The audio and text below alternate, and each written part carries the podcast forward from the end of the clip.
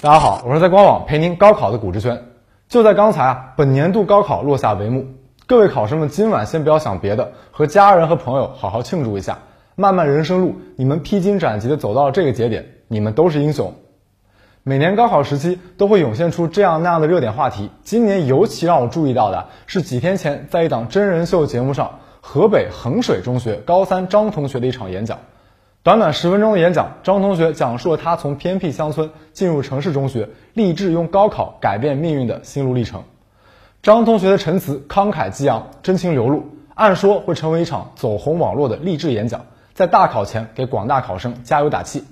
但真正引起热议的却是一句：“我和他们开玩笑说，我就是一只来自乡下的土猪，也要立志去拱了大城市里的白菜。”有人觉得张同学不惜自贬，表露雄心，令人动容；但也有不少网友认为这种话充满戾气，不值得提倡。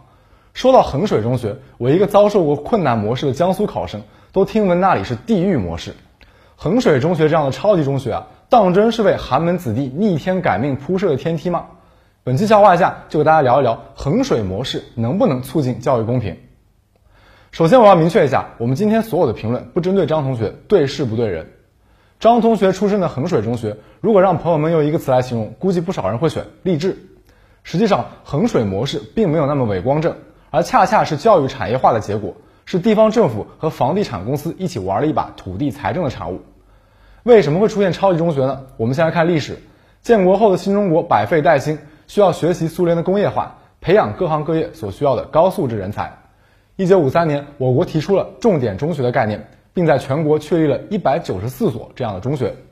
一九六二年，教育部颁发关于有重点的办好一批全日制中小学校的通知，各地政府纷纷响应，重点中学如雨后春笋般涌现。不少学校踏着这波浪潮，一跃成了重点。这些重点中学就是日后超级中学的前身。一九七七年，我国恢复了高考，次年就宣布了改革开放。一边是巨大的人才断层，另一边是社会主义建设对人才的大量需求。在这样的特殊历史背景下，国家决定把有限的资源集中在重点大学和中学的建设上。一九七八年，经国务院批准，教育部颁发了关于办好一批重点中小学的试行方案。一九八零年，教育部又颁发了关于分期分批办好重点中学的决定。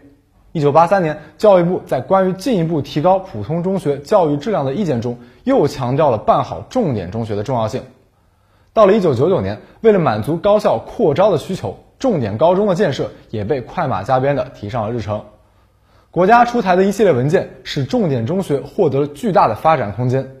黄冈中学一九五三年确立省重点，一九九三年成为省示范；衡水中学一九六二年确立省重点，一九九八年成为省示范。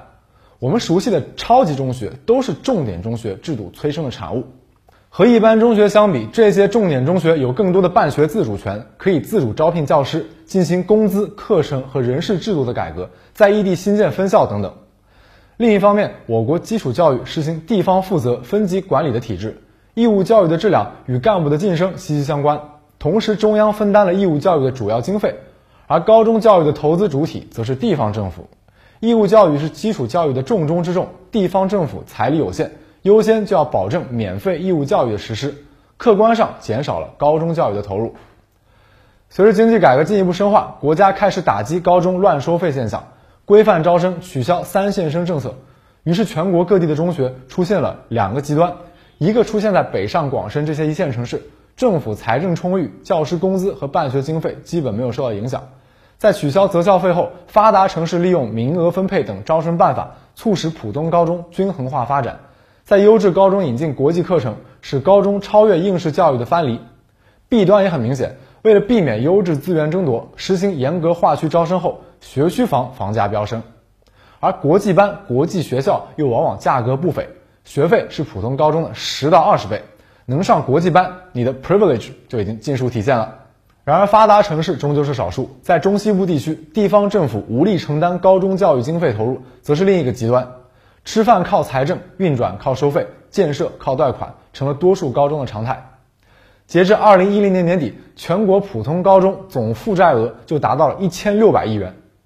发达地区有发达地区的 privilege，而县城也有县城的路子。既然投资有限，那就要用最少的投资获得最大的回报。重点中学有上个世纪的政策扶持，名声大，师资更好。比起在一般的学校上花经费，扩大重点中学的规模，更容易彰显地方政府的政绩，还能从学费、赞助费上获得额外的收入。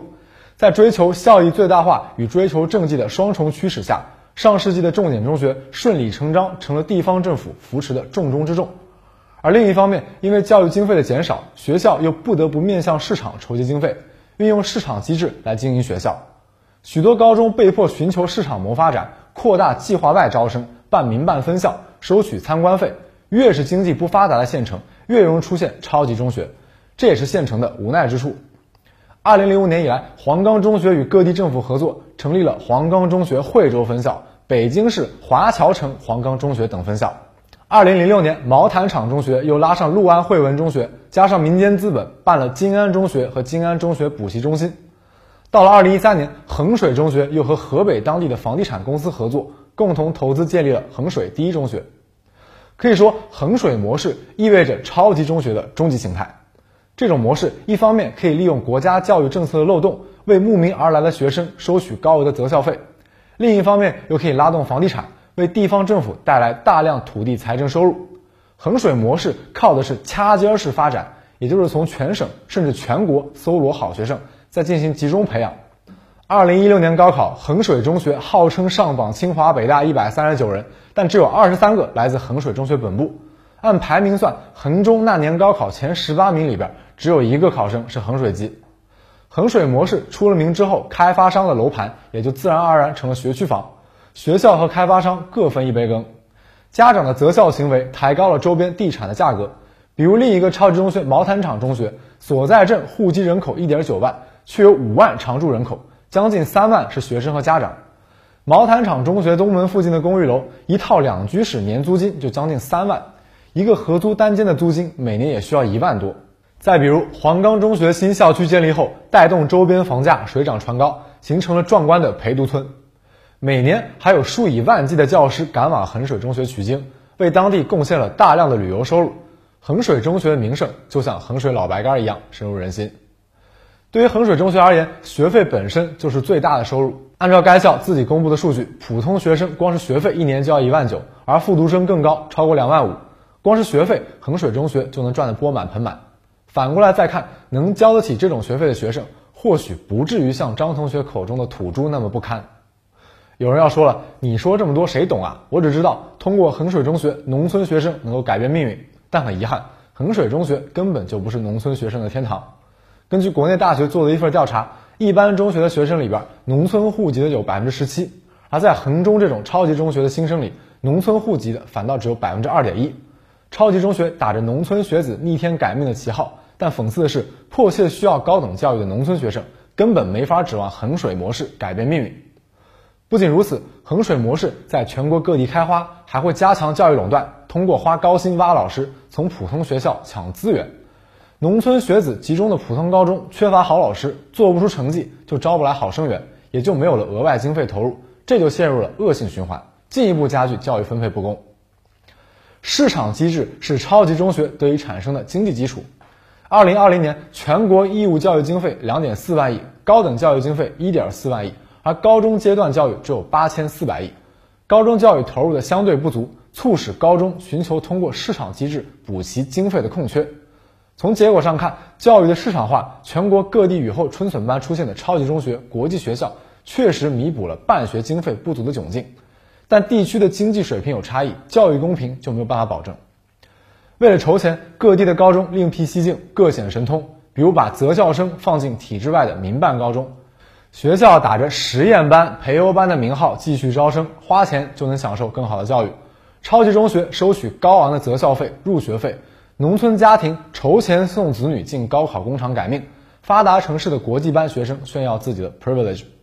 近年来，国家设立了不少专项资金，资助贫困学生，促进教育公平，但根本上还是没有能够解决公办普通高中的资金困难。就算想卷，都卷不过超级中学。既然都要卷嘛，那至少也卷得公平一些。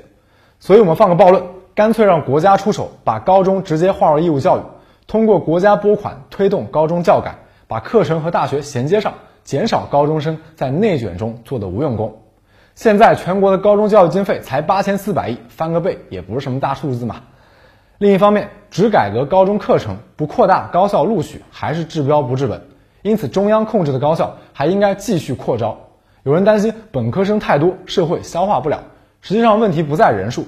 刚刚出炉的人口普查结果，有本科文化水平的不过百分之十五，和发达国家还有差距。真正的问题在于本科教育和市场需求脱节。国家更应该积极引导高校更新知识，培养市场需要的人才。另外，产业升级也是很重要的。只有提高产业复杂度，才能吸收新培养的人才，形成良性循环。这里我还要提一嘴，除了超级中学，现行的高考录取模式也反映出教育资源分配的不合理。分省定额，也就是大学给各地留下指标，从上往下捋一遍，到分数最低的那个人就是录取线。从前在计划体制下，中央财政负担所有院校的教育资金，但随着经济体制改革，中央下放了不少行政权，高校就是其中一环。一九九八年以后，只有清华北大完全依赖中央财政，其他高校或多或少都有地方政府搞财政支持。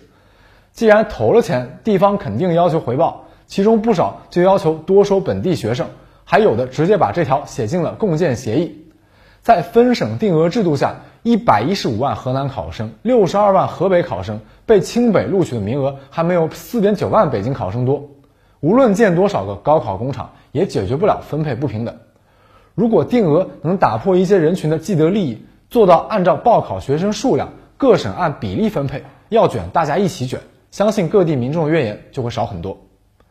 再说到当下极度内卷的环境，除了会加剧教育资源的两极化，还容易催生扭曲的价值观。一提到普通人，动辄就是浩瀚星空里的一颗颗暗淡的星辰，要么就是父母苍老，姑娘离去。实现人生价值的路远不止一条。所谓普通人和人上人这样的对立面啊，更不应该去刻意制造。寒门子弟通过高考这条相对公平的道路，走上更宽广的人生舞台，这是值得歌颂的。但我们真正要追求的是超越自己，而不是拱了白菜骑在别人头上当人上人。好了，以上就是本期节目的全部内容。希望大家多多一键三连，激励我们拓宽知识分享的领域。也欢迎关注我的个人号 real 股市圈，我会在那里与朋友们进行更多交流。我们下期再见。